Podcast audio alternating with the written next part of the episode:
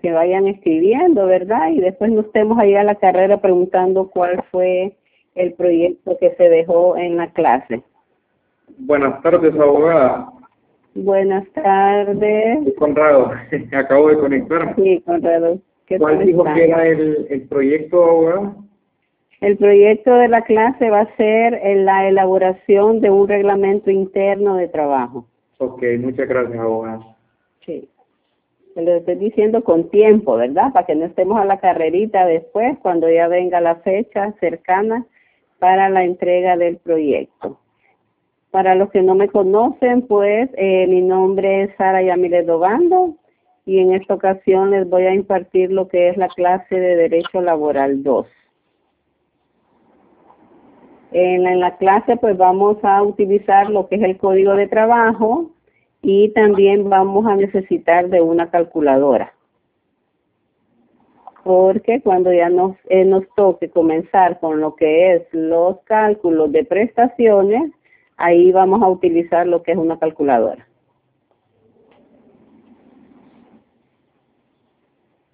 Entonces estábamos diciendo de que vamos, eh, como repaso, vamos a ver lo que son los contratos de trabajo, ¿verdad?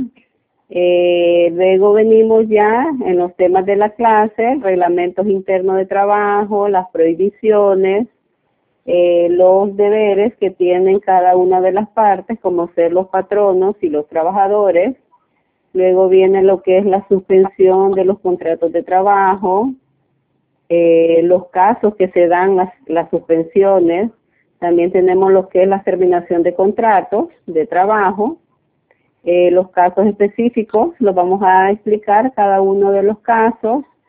También viene lo que es eh, eh, lo que es despido indirecto.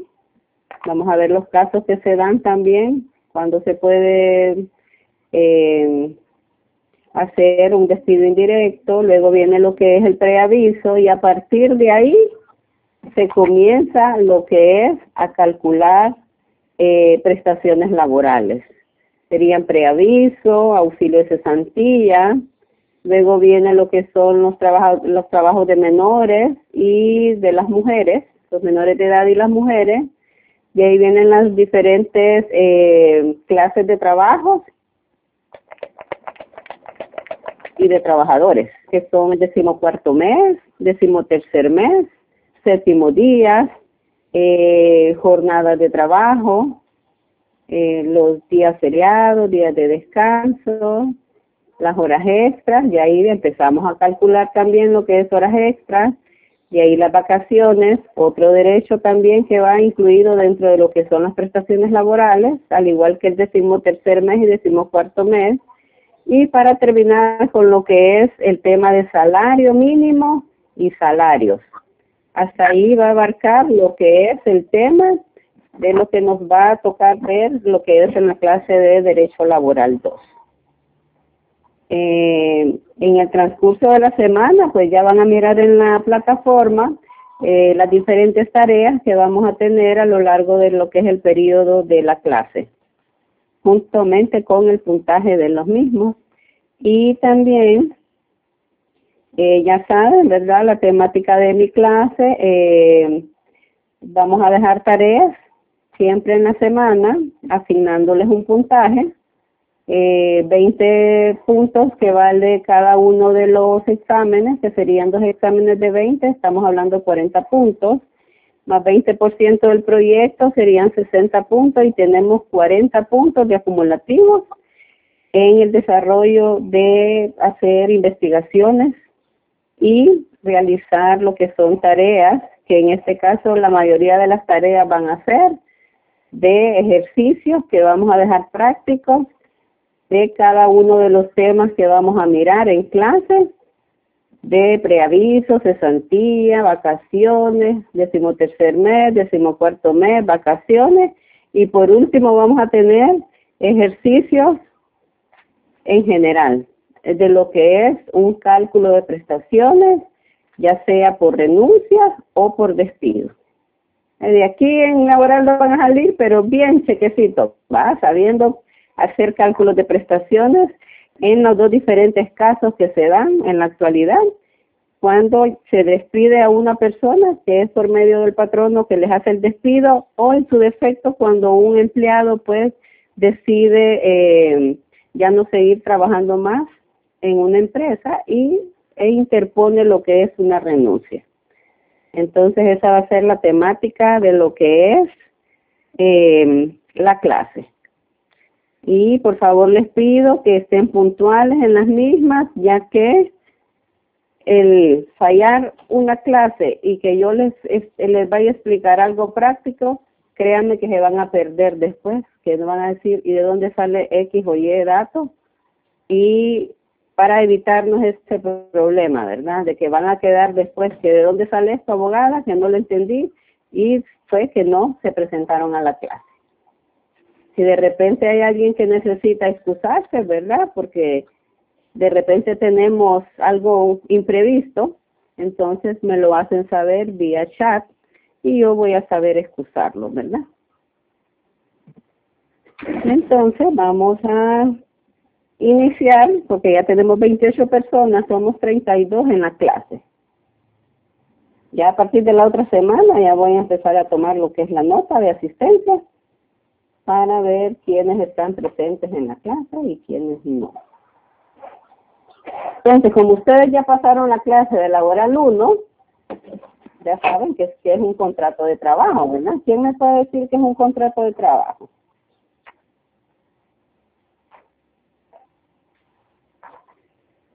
Uno por uno, por favor.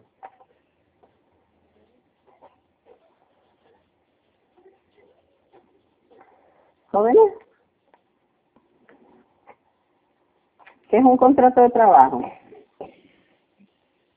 Puede ser que se lo sepan de la definición exacta del código o puede ser que con sus propias palabras me lo puedan decir, que es un contrato de trabajo.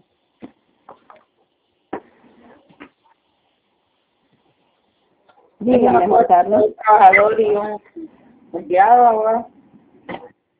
Para mí un contrato de trabajo es, um, bueno, un convenio que se hace entre el patrón y un trabajador, donde ahí van contempladas pues, las cláusulas de tiempo, horario, eh, salario, obligaciones, deberes de, ambos, ¿verdad? Porque también el patrón eh, existen sus deberes, sus provisiones, lo mismo en el trabajador Así es, sí. Muy bien, Luis, muchas gracias. Juan Carlos, levantaba la mano. Buenas tardes, Juan. Buenas tardes, mucho gusto. Sí, básicamente, como, usted lo mencionaba, con las propias palabras, pues, eh, como lo dijo el compañero Luis, eh, básicamente es un convenio que se realiza entre el empleado, ¿verdad? Y el empleador, ¿verdad? Donde se estipulan las condiciones tanto de, de laborar, porque puede ser contrato por, por hora, contrato eh, con términos definidos, contrato indefinido, estipulan las cláusulas, los plazos, las penalidades, los salarios, ¿verdad? Y también entre la, la parte regulatoria que llevaría cada uno de ellos, ¿verdad? Básicamente es como una general en lo que contempla lo que es el contrato de trabajo. Muy bien, muchas gracias, Juan Carlos. No, excelente. Excelente. ¿Y cuáles son los tres elementos que tiene que contener un contrato individual de trabajo?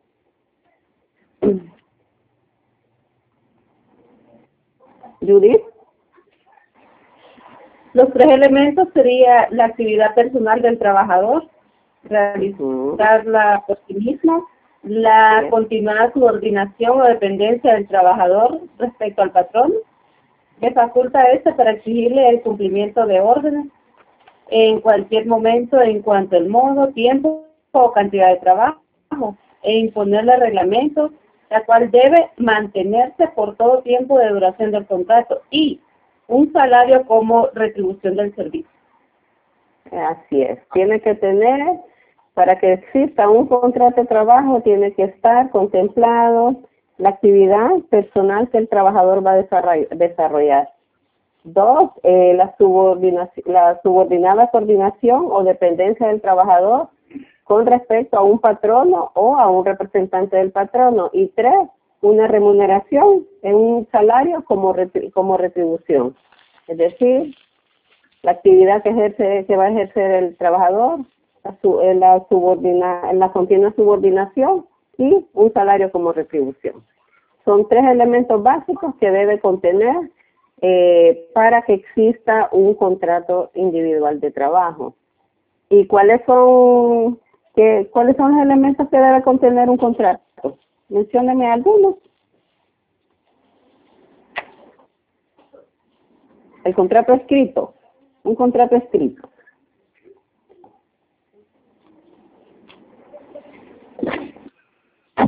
Nombre, nombre, apellido, grado, sexo, estado profesión, domicilio, nacionalidad, etcétera. Se puede salario, funerario. Así es, esos son los datos generales que debe tener tanto el patrono como el trabajador. Debe de ir un salario, debe de ir un, horario, eh, dónde va a realizar la labor el, el trabajador, si tiene que... Sí. Eh, ¿Qué más? Eh, en algunos casos el beneficiario, eh, en caso de que al trabajador le ocurra algo, ¿verdad? ¿Quién va a ser el beneficiario de los derechos del trabajador? Eh, la duración del contrato, si va a ser por término determinado o indeterminado. Y eh, otras, otros datos más que son generales en un contrato de trabajo por escrito, porque puede ser también que el contrato sea verbal, ¿verdad? Y que siempre ocurra o tenga los tres elementos que se requiere para que sea un contrato individual de trabajo. Eh, ¿Cuándo los contratos de trabajo pueden ser verbales? ¿En qué casos? Puede ser, abogada, eh, un contrato verbal puede ser cuando una empleada doméstica. Ajá, exacto. Doméstica o contratos verbales por horas, los mm, ganaderos, personas que trabajan agricultura, agricultura y ganadería forestales, sí. Los que sean por obra determinada, cuyo valor no excede 200, 200 lempiras y o trabajos en trabajos accidentales que no excedan de los 60 días también. Entonces, en esos casos, pues, pueden existir eh, contratos verbales. Y también en la actualidad, pues también hay contratos verbales en cualquier otro rubro que por desconocimiento de las leyes, los patronos no eh, hacen contratos de trabajo por escrito, ¿ah? eh, porque es una obligación, ya que la ley dice que es una obligación del patrono eh, tener un contrato de trabajo por escrito con el trabajador, porque a falta de estipulación por escrita, pues todo lo que diga el trabajador es cierto. Entonces, ¿y cuáles son los tipos de contratos que se pueden que se pueden manejar? ¿Cuáles son los tipos de contratos? Verbal y escrito. Sí, pero también hay otros, hay otros contratos también. Los contratos por tiempo definido y por tiempo indefinido. Ya sería la división de los contratos, ¿verdad? Sí, sí. Ya el, el, de, el de tiempo definido, pues es cuando ya está estipulado o el plazo que va a durar el contrato y por tiempo indefinido, pues es cuando no tiene eh, fecha para su terminación. ¿Y el periodo de prueba de cuántos días es, según la ley? Dos meses, Dos meses, sí. días Así es. Sí. Bueno, ve, mire. ¿Se han estudiado, ¿ah? Ahora, bueno. cuando el contrato Dígame, por tiempo indefinido, porque en unos artículos de ley por ahí dice de que puede ser despedido, se le da carta de eh, eh, o puede ser separado del trabajo cuando comete algunas faltas. Eh, claro que sí, el hecho de que un trabajador esté en un contrato por tiempo indefinido no le quiere garantizar el patrono que va a estar hasta que eh, hasta el tiempo que, que, que quieran, ¿verdad? Siempre y cuando se porten bien o no es objeto de, algún procedimiento disciplinario dentro de la empresa, pues eh, puede estar en un, en un contrato por tiempo indefinido. Pero si comete una falta de disciplina en la cual pues le garantiza al patrono que puede dar por finalizado el contrato de trabajo, lo puede hacer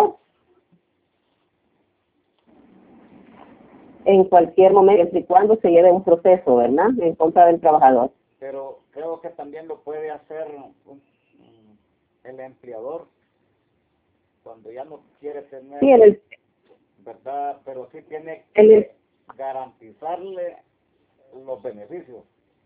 puede despedir claro que sí. sin cometer faltas. Claro que sí, y el hecho de que un empleador puede despedir a un empleado sin haber cometido una falta eh, indisciplinaria dentro de la empresa, si no está enmarcado en base a ley el despido, créame que el trabajador tiene dos decisiones que puede tomar. O bien toma sus eh, prestaciones laborales a 100% o solicita su reintegro cuando no está basado en ley dicho despido. Correcto. Gracias. Sí, y se llama, en ese caso se llama despido injustificado y el trabajador perfectamente puede emplazar a su patrono ante los tribunales para su debido reintegro y con ello pues conlleva también al pago de sus salarios dejados de percibir durante el tiempo que ha durado la demanda. Eso se llaman salarios caídos. Caso típico en estos precisos momentos, abogada, eh, con lo que está sucediendo pues del nuevo cambio de autoridades centrales y hasta abajo. Así es. ¿Verdad? Que están despidiendo gente y, y así lo que estamos tratando así se está dando. Eh, a través de esta sí, lastimosamente, eh, si bien es cierto, ¿verdad?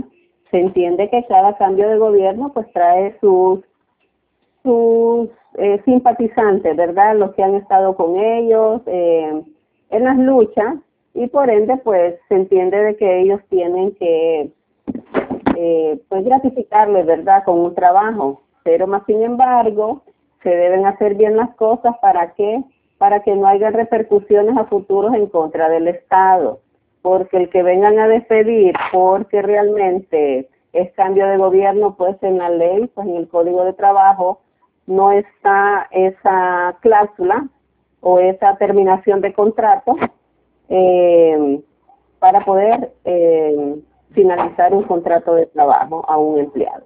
Entonces ahí viene eh, lo que son las demandas laborales de reintegro al puesto del cual fue despedido. Y créanme que van a haber un sinfín de demandas de esa índole eh, muy pronto. Va a haber bastante, bastante demandas de esa índole. Entonces, eh, no sé eh, si tienen alguna consulta, alguna pregunta en cuanto a los a las relaciones laborales por medio de contratos de trabajo. Eh, tengo ahí, bueno, una duda, o, para eso estamos acá. Claro que sí.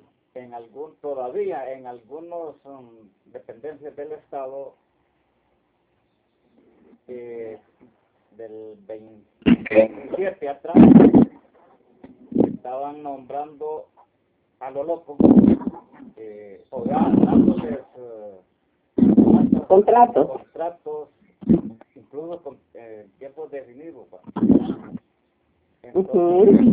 ahí yo no sé si será hasta cierto punto legal. recordando de que ellos no les importa si hay presupuesto no, ¿verdad? pero ellos siguen enviando gente. créame que van a, a veces, bueno, en algunos casos lo hicieron de mala fe. Lo hicieron de mala fe porque eh, sí he sabido yo de que personas que ganan 300 mil lempiras vienen y les hicieron un contrato, los pasaron de un de una dependencia a otra ganando salarios exorbitantes y dando contratos de trabajo por cinco años. Cuando son realmente puestos que son meramente de gabinete entonces y se sabe pues y de y se sabe de que esos puestos son nombrados realmente por el presidente de la república que está entrando a funciones. Está entrando a funciones créanme que ese, por eso le digo yo si avecina una avalancha de demandas horribles porque realmente en algunos casos pues se hicieron de mala fe. Se hicieron de mala fe porque los presupuestos pues se hacen con tiempo atrás y ya al nombrar este montón de gente y dándoles eh, salarios exorbitantes, pues el presupuesto general de la República que ya tienen estipulado para este año, pues no sé de dónde se va a sacar realmente, ¿va? Porque se está sobrepasando, sobrevalorando al valor que ya estaba realmente eh, escrito de cuál iba a ser el presupuesto eh, de este año ya. Es un reto que tiene la presidenta, ¿verdad? Ahorita. Y en algunos casos, pues, miren esas pobres gentes de primera línea que dijeron desde el año de que empezó el COVID, que dijeron que ya tenían permanencia y nunca se las dieron. Ellos realmente, eh, a mi parecer, pues, sí se lo merecen porque estuvieron arriesgando su vida, ¿va? Arriesgando su vida. Algunos de ellos hasta llevaron el virus a su casa y hasta se les murieron sus familiares. Y pues creo yo que a ellos sí realmente es meritorio, ¿verdad? Que les den su, contra, su permanencia. Su permanencia, porque según ley ya tienen, ya tienen ganada su permanencia. ¿Por qué? Porque después de un año de estar en un contrato de trabajo en la misma modalidad para la cual fue contratado primeramente, ellos ya son permanentes aunque estén firmando contratos de trabajo. Ya la ley es muy clara, pues, y dice que en los en los trabajos que por su naturaleza sean permanentes, aunque esté firmado un contrato de trabajo, pero sí la naturaleza del contrato eh, es en la que eh, inició realmente el contrato se considerarán de manera permanente aunque esté estipulado en un contrato de trabajo. Ellos son permanentes ya.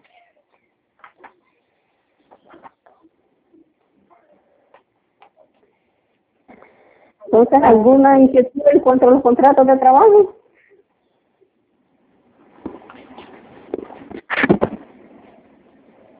que era nomás una introducción, un repaso nomás. Dígame. Yo tenía una consulta. En el caso de esas personas que pertenecían a estos programas que tenía el gobierno, estas son personas eh, también pueden demandar, ellos estaban por horas, algunos solo trabajaban por horas, y ahorita esos programas todos desaparecieron. Me imagino que estas son las futuras demandas que tienen ahorita, ¿verdad?, el gobierno, porque es un montón de gente que trabaja en los En la cuestión de los contratos, en la cuestión de los contratos por hora, pues se entiende que esta clase de, de la ley del contrato por hora estaba regido eh, en el mismo eh, sus derechos laborales, es decir, sus cesantías, sus auxilios de cesantía, su decimotercer mes, su decimocuarto mes y sus vacaciones. En esa de empleo por hora iban incluidos dentro de, de su salario lo que son sus prestaciones laborales.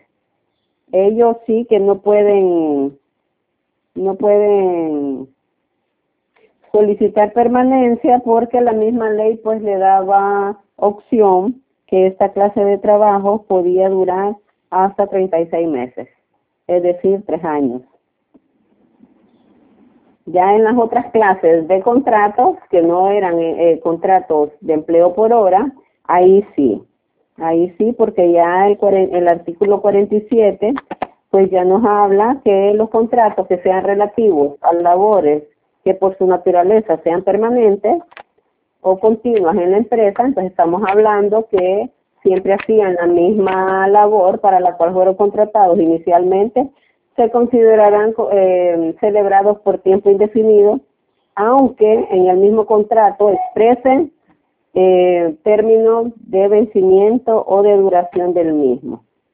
Entonces, por eso eh, se, se, van a, se consideran permanentes. Esa clase de contratos sí van a ser permanentes y por lo tanto, pues,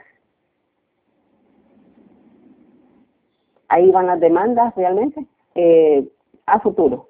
Ahí van las demandas y esas demandas, créanme que las ganan. ¿Por qué? Porque imagínense, los que estaban, se contrataron de enfermeras y de médicos, la pandemia no ha terminado, ¿ah? Los contrataron para estar eh, de frente, de primera fila de la pandemia, y la pandemia no ha terminado. Y ya llevamos más de un año. Ya llevamos más de dos años.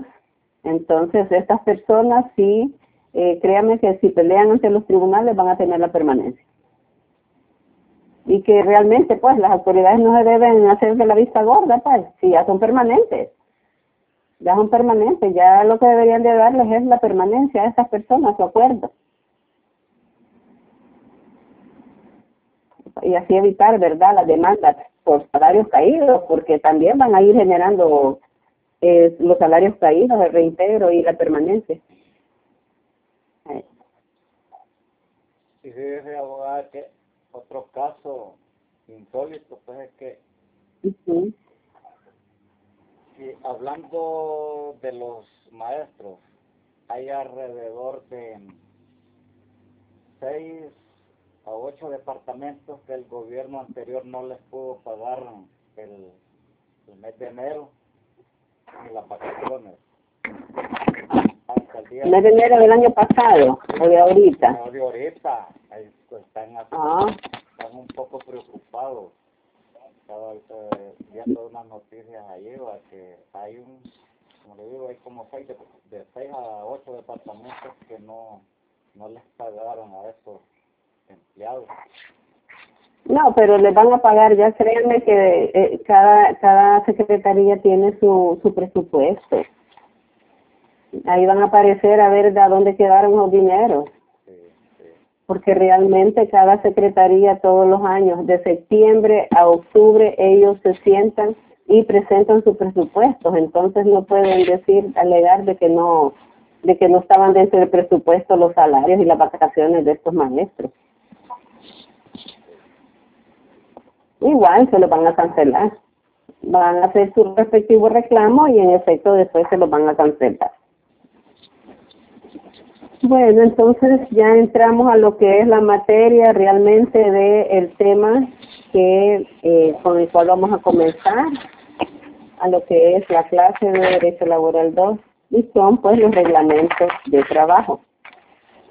En el artículo 87 del Código de Trabajo, pues ya nos define que es un reglamento de trabajo y dice de que es un conjunto de normas obligatorias que determinen las condiciones a que deben sujetarse el patrón y sus trabajadores en la prestación de servicios. Oiga bien, son es el conjunto de normas eh, obligatorias. Oiga bien, son obligatorias tanto para el trabajador como para el patrono. En cuanto a la prestación de los servicios, es decir, en cuanto a la relación laboral que se va a tener dentro de una empresa. Entonces es lo que hablaba el compañero Luis Armando y Juan Carlos, que dice que dentro del contrato de trabajo van pueden ir estipuladas lo que son las obligaciones, los deberes y los derechos de cada una de las partes, tanto para el trabajador como para el patrón. Dice que un reglamento de trabajo se hará de acuerdo con lo que prevengan los contratos colectivos. Ya sabemos que los contratos, colectivos se dan en las empresas que existen eh, organizaciones sindicales, ¿van? O en su defecto por una comisión mixta de representantes de los trabajadores y del patrono.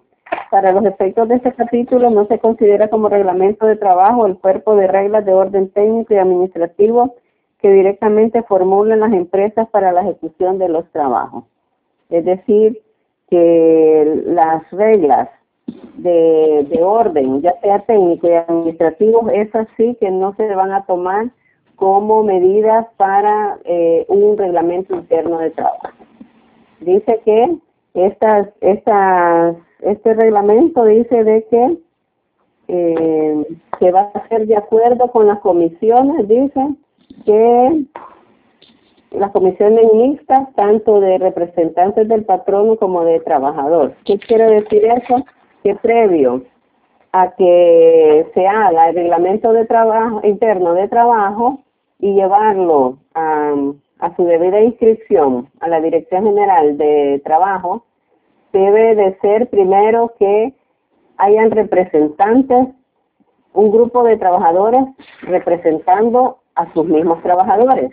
Y otro grupo de representantes eh, de trabajadores también que son nombrados por parte del patrono, en el cual se van a sentar y van a discutir uno y cada uno de los de las medidas eh, disciplinarias que quieren llevar eh, a la empresa para que se ejecuten dentro de la misma tanto trabajadores como el patrono mismo y que van a ir en esos en esas en ese reglamento de trabajo interno de trabajo pues ya a continuación les vamos a decir qué es lo que va a contener el reglamento interno de trabajo y el artículo 88 dice que está obligado a tener un reglamento interno de trabajo todas las empresas o todo patrono que ocupe de manera permanente de cinco empleados para arriba. ¿ah? De manera permanente, cinco empleados para arriba en eh, empresas comerciales o más de 10 en empresas industriales o de 20 en empresas agrícolas, ganaderas o forestales. Es decir, que las empresas comerciales de cinco personas que tengan trabajando de manera permanente ya esa empresa es obligación que tenga un reglamento interno de trabajo. En las empresas que son de manera industrial, pues estas empresas ya requieren para que tenga reglamento interno de trabajo que tengan de 10 empleados para arriba de manera permanente. Y en las empresas agrícolas o ganaderas o forestales, pues ahí ya requieren que tengan de 20 empleados de manera permanente para que esta empresa tenga la obligación de tener un reglamento interno de trabajo en la misma. ¿Alguna pregunta?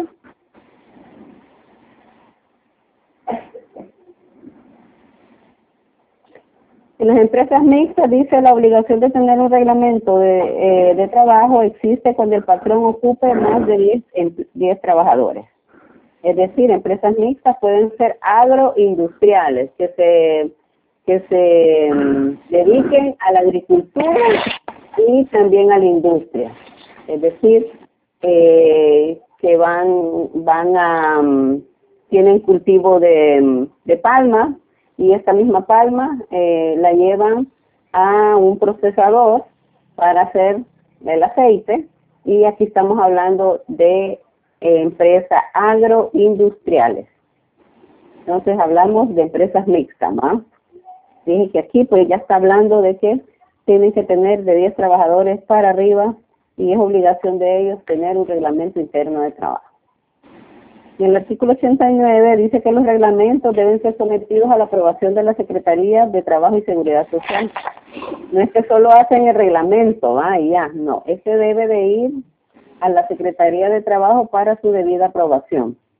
Dicha aprobación, dice, no podrá darse sin oír antes a los interesados por medio de los representantes que al efecto se designen.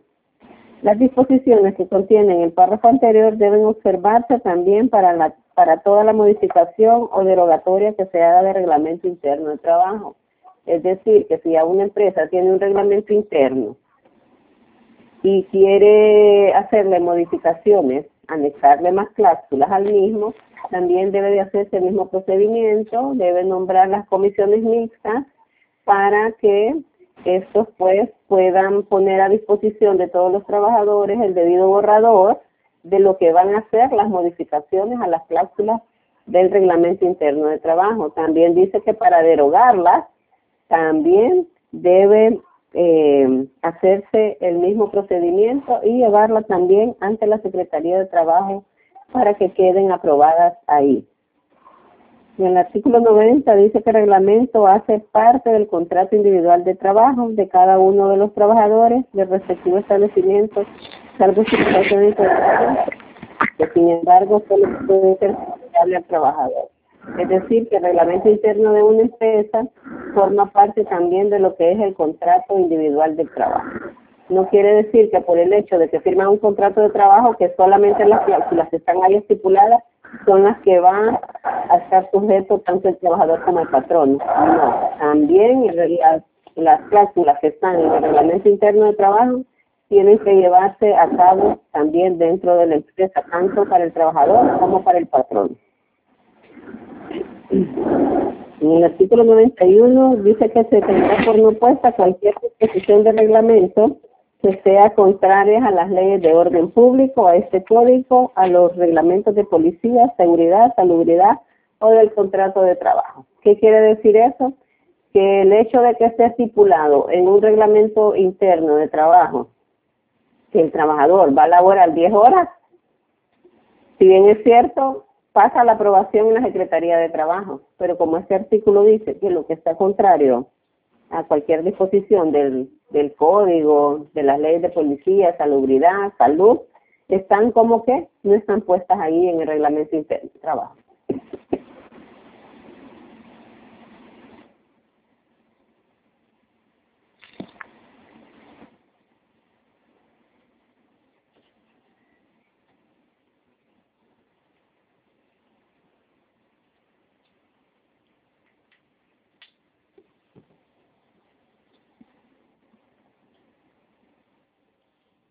Aviso. Ya a partir del preaviso ya empezamos a calcular lo que son. El preaviso es uno de los derechos que existen cuando eh, que tiene derecho el trabajador cuando es despedido de su trabajo, ya sea justificado e injustificadamente, ¿va?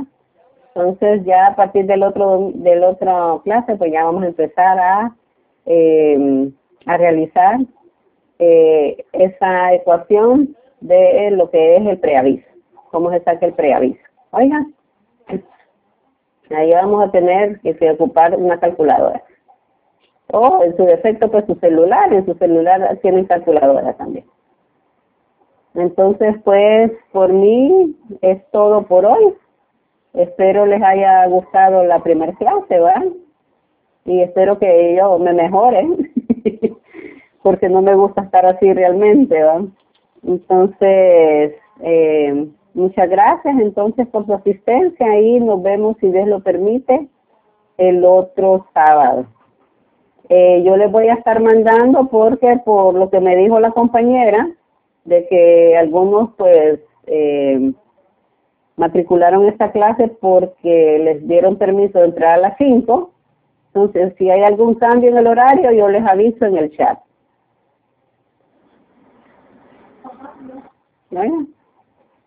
Abogada. Sí, Con las asignaciones de las tareas van a estar en la PBA. De acuerdo a la semana. de acuerdo a la semana, sí. Sí. Yo les voy a estar diciendo, les voy a acordar siempre que hay una tarea en clase. Yo les voy a notificar, eh, hay tal tarea en la PBA. No se preocupen por eso.